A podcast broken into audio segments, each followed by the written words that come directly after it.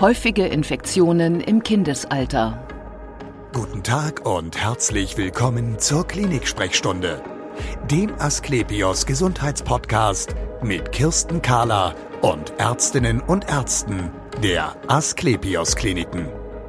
Herzlich willkommen zur Asklepios Gesundheitssendung. So viele Menschen schlagen sich in der kühleren Jahreszeit mit einer Erkältung herum. Aber wussten Sie, dass diese Erkältungskrankheiten, diese Infekte ganz besonders die Kinder bis zu sechs Jahren treffen, bis zum sechsten Lebensjahr? Und wussten Sie, dass in dieser Gruppe wiederum besonders die ganz, ganz, ganz Kleinen betroffen sind? Wie also kriegen wir unsere Jüngsten möglichst gesund durch die kalte Jahreszeit? Das ist das Thema heute. Bei mir ist Privatdozent Dr. Wenzel Nürnberger. Er ist Chefarzt der Kinder- und Jugendmedizin im Asklepios Klinikum Uckermark in Schwedt. Schön, dass Sie Zeit haben. Sagen Sie uns, warum sind gerade Kinder so besonders von Erkältungen betroffen? Zum einen sind Kinder von Erkrankungen betroffen, wo das Immunsystem noch nicht gut geschult ist. Zuallererst in den ersten drei Lebensmonaten hat ein Baby ja von der Mutter noch Immunschutz mitbekommen. Mhm. Das ist von der Natur ziemlich gut eingerichtet, weil die Mutter ist ja mit ihrem Immunsystem auf ihr Umfeld, ihr Lebensumfeld eingestellt. Und da wird das Baby ja nur erstmal groß.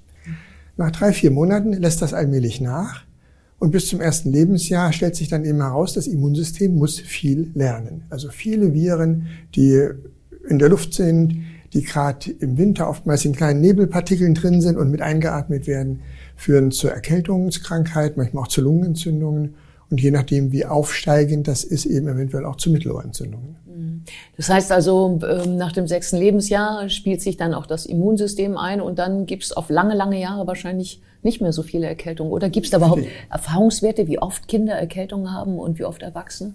Ja, also ganz systematisch erhoben wird das nicht. Das liegt ja schon daran, dass Eltern auch immer überlegen, weil eben gerade ein, ein Schnupfen oder eine leichte Hustenerkrankung nicht unbedingt immer zum Arztbesuch führt und wenn sie zum Arztbesuch führt, nicht unbedingt dort dann immer zentral gemeldet wird. Das ist ja gar nicht erforderlich und will vielleicht auch gar nicht jeder.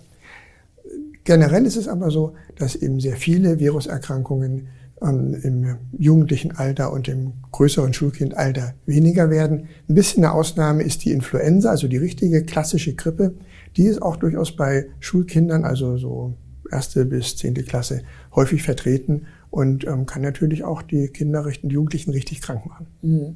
Ähm, was für Krankheiten sind es denn meistens eigentlich, äh, die die kleinen Kinder bekommen? Kleinen Kinder, also sehr kleinen Kinder, ein, zwei, drei Jahre alt, sind regelmäßig häufig von einem Virus betroffen. Das heißt RSV, das ist eine Abkürzung für Rhinosyncytial, also Nasennebenhöhlen und ähm, Schleimhautvirus. Bis die Hälfte der Kinder in diesem Alter haben dieses Virus. Dieses Virus ist insbesondere für Säuglinge durchaus gefährlich, weil es kann zu einer sehr zähen Schleimbildung führen. Und weil die Lunge ja noch kleiner ist, auch die Atemwege kleiner sind, verstopft sich das dermaßen, dass das Kind praktisch keine Luft mehr kriegt oder dass das Herz auch nicht mehr die Kraft hat, durch diese jetzt steif gewordene Lunge das Blut durchzupumpen. Mhm. Also das sind wirklich Dinge, die für so ein Kind sehr gefährlich sein können. Diese RSV-Viren betreffen auch uns Erwachsene. Wenn wir dagegen eine Immunität haben, hält diese Immunität aber oft nur vielleicht zwei, drei, vier Jahre. Und auch dann sind wir auch als Erwachsene wieder dafür empfänglich. Deswegen sehen wir oftmals alle drei, vier Jahre so kleine ja, Peaks oder Ausbrüche, ist jetzt vielleicht zu viel gesagt, aber eben Häufungen, wo man sagt, okay, jetzt ist wieder ein Jahrgang mit sehr vielen RSV-Erkrankungen. Danach ist dann zwei, drei Jahre etwas weniger, weil halt die Erwachsenenwelt dann ihre Immunität erstmal wieder hat die Babys, die neu geboren werden, die kommen natürlich in die Situation rein, wie sie ist. Die haben gar keinen Immunschutz. Also auch wenn sie jetzt dieses Jahr meinetwegen sehr viele RSV-Viren haben, im nächsten Jahr, die Babys sind ja erstmal wieder ohne Schutz. Die könnten wieder betroffen sein. Sie sind aber dann nicht ganz so massiv betroffen, weil eben die Erwachsenen selber noch immun sind und die Weitergabe der Viren dann auf dieser Ebene zumindest blockiert ist. Mhm. Also das ist dann sozusagen der RS-Virus. Aber was sind das ansonsten noch für Atemwegserkrankungen, die so ganz besonders typisch sind für kleine Kinder? Mhm. Ja, wie gesagt, alle Formen ähm, von, von Viren sind da denkbar. Eines der wichtigeren noch ist das Adenovirus das Adenovirus kann auch gleichzeitig Schleimhäute im Magen-Darm-Trakt betreffen, mhm. Schleimhäute, die Richtung Mittelohr gehen. Also das ist schon ein Virus, das ein Kind auch ist gesamt sehr krank machen kann und jetzt meistens nicht nur einfach eine kleine Schnupfenerkrankung hat. Ja, genau. Nun sind ja ähm, äh, Kinder ja keine kleinen Erwachsenen. Also es ist ja nicht nur so, ähm, dass Kinder vielleicht eine andere Empfindung haben oder sich hilfsbedürftiger fühlen als ein äh, autonomer Erwachsener, sondern es muss ja noch andere Dinge geben, die vielleicht auch bei Kindern anders sind als bei erwachsenen Menschen. Können Sie uns die nennen? Jetzt in diesem Zusammenhang ist es vor allen Dingen die Frage, wie ist die Anatomie? Natürlich ist ein Kind leichter und kürzer als ein Erwachsener, das liegt ja auf der Hand. Ja. Damit ist dann aber auch die Lunge kleiner, die Luftröhre ist schmaler, die Bronchien, die Luftwege generell sind alle dünner als beim Erwachsenen. Und jetzt kann man sich ja vorstellen, wenn man durch ein großes Rohr pustet, geht das leichter und man braucht weniger Kraft, als wenn man durch ein kleines Rohr pustet. Das geht dem Baby mit der Atmung dann ganz genauso. Mhm. Wenn dann sozusagen im Rahmen der Entzündung da noch Schleim drin ist oder die Schleimhäute geschwollen sind, wird diese schmale Luftröhre noch enger. Mhm. Und in dem Moment kann es dazu führen, dass das Kind, um etwas herauszuhusten, ja, den Mageninhalt mit entleert, weil er so viel Druck aufbauen ja, muss, ja. dass sozusagen ähm, auch die Bauchmuskeln voll mit sozusagen in ähm, Anspannung sind. Und diese Anspannung kann dazu führen, dass man eben dabei erbricht oder dass der Kopf blaurot anschwillt. Das sind natürlich Dinge, die für Eltern in dem Moment erstmal sehr erschreckend sind. Und das ist ja auch ganz normal so, wenn ein Kind blaurot anläuft, dass man sich dann fragt, ist das hier noch alles in Ordnung? Oder, und dann ist auch der Zeitpunkt, denke ich, durchaus da, wo man sagt, das zeige ich jetzt mal dem Kinderarzt, dass da nicht noch was anderes dahinter steckt. Mhm. Ähm, gibt es auch ähm, Dinge, die ein kleines Kind nicht bekommen kann, weil das vielleicht noch nicht so ausgeprägt ist beim kleinen Kind? Ja, ähm, diese Frage stellen wir uns als Kinderarzt so nicht. Wir haben genügend wirklich mit denen zu tun, was sie bekommen. Ähm, wie gesagt, der, der Immunschutz, den die Mutter mitgibt, der schützt sie natürlich. Mhm. Ähm, dadurch, dass sehr kleine Kinder ja im Regelfall nicht auf Fernreisen gehen, sind so Dinge wie das, das SARS umging in China und, und, und, Ostindien. Das sind natürlich Sachen, die man da nicht so bekommt. Genau. Aber die Empfehlung geht ja auch dann mit solchen Kindern dann nicht solche Reisen zu machen was man eben dazu sagen muss, bei diesem Punkt, wo man sagt, die Atemwege sind zu eng, da setzen wir auch therapeutisch an, indem wir die Eltern dann schulen, mit dem Säugling oder mit dem Baby zu inhalieren mit Medikamenten, diese Atemwege wieder weitermachen, damit eben möglichst alles abgehustet werden kann, was sich da an Schleim bildet. Wenn dieser Schleim zu lange da in der Lunge sitzen würde, dann wäre ja die Lungenentzündung irgendwann vorprogrammiert, weil das Raushusten ja eigentlich die Selbstreinigung ist. Ja. Und das in, sozusagen dieses, diese Selbstreinigung versuchen wir zu erleichtern und zu verbessern, indem wir Medikamente inhalieren lassen, die die Bronchien erweitern. Ja, genau. Es ist die Frage, wie behandelt man also? Also was ich verstanden habe, ist, wenn man nicht mehr gut einschätzen kann, wie es dem Kind geht, dann zum Arzt, wenn, wenn ich das so richtig zusammenfasse. Äh, bei der Gelegenheit fällt mir ein, ist Fieber immer ein Indiz, um zu einem Arzt zu gehen? Also eigentlich nicht. Das Fieber ist erstmal eine normale, gesunde Reaktion darauf, dass da eine Entzündung ist. Fieber kann auch nach einer Impfung entstehen. Das Immunsystem arbeitet halt. Aber das Fieber per se ist eigentlich jetzt kein Grund, zum Arzt zu gehen. Zum Arzt zu gehen ist, wenn das Kind Fieber hat und schlecht Luft kriegt. Also beim Ein- und Ausatmen Geräusche macht, die sonst nicht macht. Oder man sieht beim Ein- und Ausatmen die Nasenflügel so mit, wie, fast wie beim Pferd so, weil einfach so viel Druck dahinter ist, dass sozusagen die Nasenflügel sich mitbewegen. Oder wenn das Baby ausgezogen ist und man sieht beim Ein- und Ausatmen, dass die Rippen sichtbar werden, was normalerweise ja nicht der Fall ist. Das sind Punkte, wo man sagt, okay, hier ist Fieber plus etwas dabei. Wenn das Kind zum Beispiel älter ist und sich ständig ans Ohr fasst oder sogar sagt, ich habe Ohrenschmerzen, auch dann. Wenn das Kind Fieber hat, das über 40 ist, dann ist auch irgendwo ein Punkt erreicht, wo man sagt, okay, das muss jetzt nicht mehr Elternteile zu Hause machen. Ich will jetzt aber auch nicht sagen, dass jeder mit 39 Grad Fieber sein Kind zu Hause behandeln muss, sondern im Gegenteil, denke, in dem Moment, wo eine Mutter oder ein Vater den Eindruck hat, wirklich den Eindruck hat, also eine gewisse Gefühlsreaktion letztendlich auch, das ist wirklich anders als sonst. Hier stimmt irgendwas grundsätzlich nicht und ich fühle mich damit nicht mehr sicher, das habe ich so noch nicht erlebt, dann ist eigentlich der Zeitpunkt, zum Arzt zu gehen. Mhm. Und wenn wir jetzt bei der Erkältungskrankheit bleiben, also wir nehmen mal an, ähm, Nase läuft, ähm, Husten ähm, und Sie sehen dann diesen Zweijährigen vielleicht, was können Sie tun? Ja, wir müssen uns anschauen, ist dieser Husten etwas, was wirklich aus der Lunge kommt oder von den Bronchien oder ist es etwas, was mehr wirklich nur die oberen Atemwege sind? Kommt es aus den Bronchien, müssen wir dafür sorgen, dass er das alles gut abhusten kann. Ähm, wir werden auch ins Ohr schauen, ins Mittelohr schauen, ob da eine Entzündung vorliegt. Die Mittelohrentzündungen sind in früheren Jahren fast automatisch wie so ein Reflex antibiotisch behandelt worden. Das ist eigentlich im Regelfall wahrscheinlich eine Überbehandlung. Das wird man nicht immer machen müssen. Im Gegenteil, die Mehrzahl der Mittelohrentzündungen sind auch viral verursacht.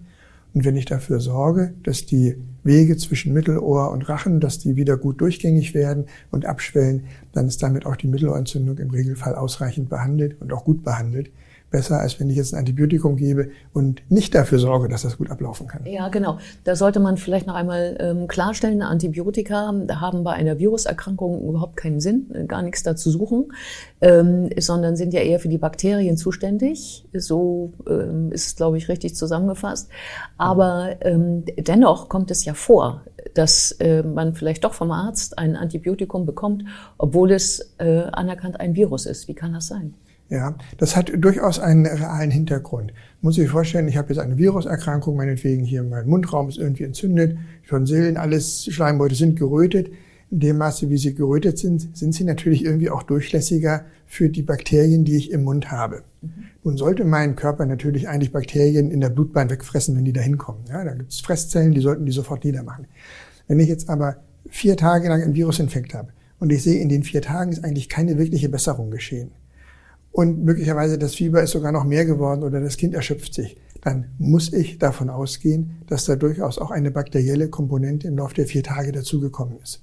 Und das kann dann durchaus ein Grund sein, Antibiotikum zu geben. Und das ist eigentlich, sagen wir, Ausdruck eines verantwortlichen Arztes, dass er sagt, ich schaue mir das Kind an, ich sehe, es hat einen Virusinfekt, ich lasse es nach drei, vier Tagen wiederkommen. Wenn die Mutter nicht zu Hause feststellt, Fieber ist weg, Kind geht's gut, dann kann sie zu Hause bleiben. Sonst schaue ich es mir nochmal an, ob nicht doch ein Antibiotikum notwendig ist. Ja. Wenn ich das so mache, dann habe ich zwar mehr Arbeit, weil ich ihn zweimal sehen muss ganz oft, aber letztendlich werde ich dem Kind und der Krankheit besser gerecht. Mhm. Ähm, Thema Viren. Bei Viren, wenn die erstmal da sind, ähm, kann man ja nicht, nicht so viel machen eigentlich. Also außer das, was Sie eben gerade sagten, nebenbei Antibiotikum wegen bakterieller Neben, äh, Nebenkrankheiten. Ähm, wogegen lohnt sich das Impfen? Wogegen lohnt es sich nicht? Wenn es um die Atemwegserkrankungen geht, dann äh, lohnt sich das Impfen bei Kindern gegen Hämophilus. Das ist absolut eine Erfolgsgeschichte. Da gibt es auch keine Diskussion drum, dass sozusagen diese Hämophilus-Impfung da wirklich die Krankheitsraten drastisch gesenkt hat. Man darf nicht vergessen, dass Hämophilus ein Erreger ist, der zwar im Mund-Nasen-Rachenraum beginnt, weil aber die Hirnhäute nicht weit weg sind, gerade beim Säugling nicht weit weg sind, hat man früher auch häufig dann durch Hämophilus ausgehend vom Nasenrachenraum eine Hirnhautentzündung gehabt. Mhm. Ich bin Klinikarzt, wir sehen das kaum noch. Und das liegt ja nicht daran, dass der Hämophilus in der Welt ausgestorben ist. Das liegt daran, dass die Kinder, jedes einzelne Individuum da gut geschützt ist. Ganz ähnlich ist es bei Pneumokokken. Bei Pneumokokken haben wir Mediziner und Mikrobiologen leider die Schwierigkeit, dass es eine Vielzahl von Untertypen gibt. Und gegen die 13 gefährlichsten ist der Impfstoff gut wirksam und wird auch eingesetzt. Wir müssen das aber ein bisschen in der Beobachtung halten. Es könnte sein, dass über 15, 20 Jahre eben die anderen Meningokokkentypen, also 14 plus, wie weit es dann geht, wissen wir ja gar nicht, unter Umständen da in diese Lücke stoßen und äh, das Feld übernehmen und dann da Probleme machen, wo sie bisher praktisch keine Probleme machen konnten. Das wird man beobachten müssen sehen müssen, ob man die Impfung eventuell anpasst, aber für die äh, Erreger sozusagen ist sie gut wirksam. Mhm. Ja, und dann ist impfungsmäßig noch äh, die Influenza zu erwähnen, oder die Grippeimpfung. Grippeschutzimpfung ist für gerade für Senioren, für ältere Herrschaften ja empfohlen, ist auch empfohlen für alle Erwachsenen, die viel mit anderen Menschen zu tun haben, also sei es nun in der Krankenpflege, in Dienstleistungsberufen. Sie ist auch grundsätzlich empfohlen für Kinder, die an einer anderen chronischen Erkrankung leiden. So ist der Stand in Deutschland.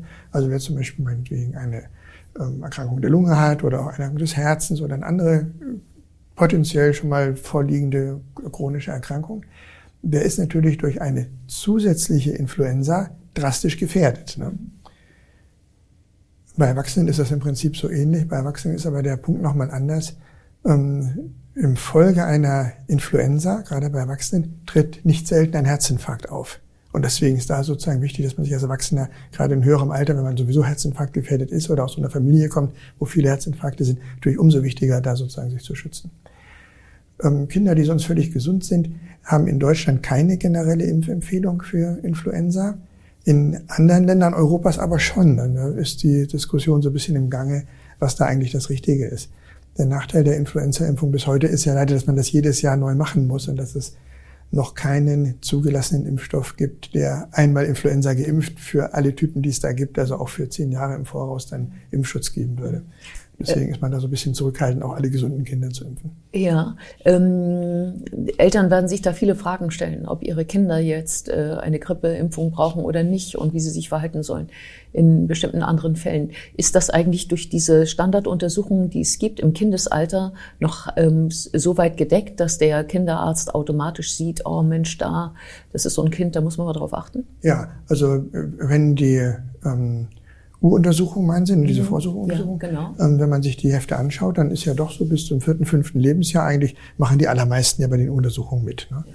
Ähm, klar, in der Säuglingszeit ist es fast 100 Prozent, machen es alle, da wird es ein bisschen weniger, aber eigentlich schon. Mhm. Und ähm, dann kann natürlich der Kinderarzt schon den Eltern sagen, hier, das ist ein Fall, wo sozusagen, oder ein Kind, wo es wirklich anzuraten wäre, es würde eine Influenza-Impfung bekommen. Das kann er machen. Dann hört es so im fünften Lebensjahr ja erstmal irgendwie auf mit den U-Untersuchungen. Da ähm, ist es dann ein Stück weit der Verantwortung der Eltern überlassen, ähm, dass sie sagen, okay, das war bisher die Empfehlung, die chronische Erkrankung besteht ja eigentlich weiter, die löst sich ja leider im sechsten Lebensjahr nicht auf, ähm, dass es dann eigentlich auch weiterhin angesagt ist. Mhm. Ja. Mhm. Aber ich denke, verantwortungsvolle Eltern werden das auch machen. Vielen Dank für das interessante Gespräch. Und wir sehen uns wieder auf www.astlepios.com, auf Facebook und auf YouTube oder im nächsten Podcast. Werden Sie gesund.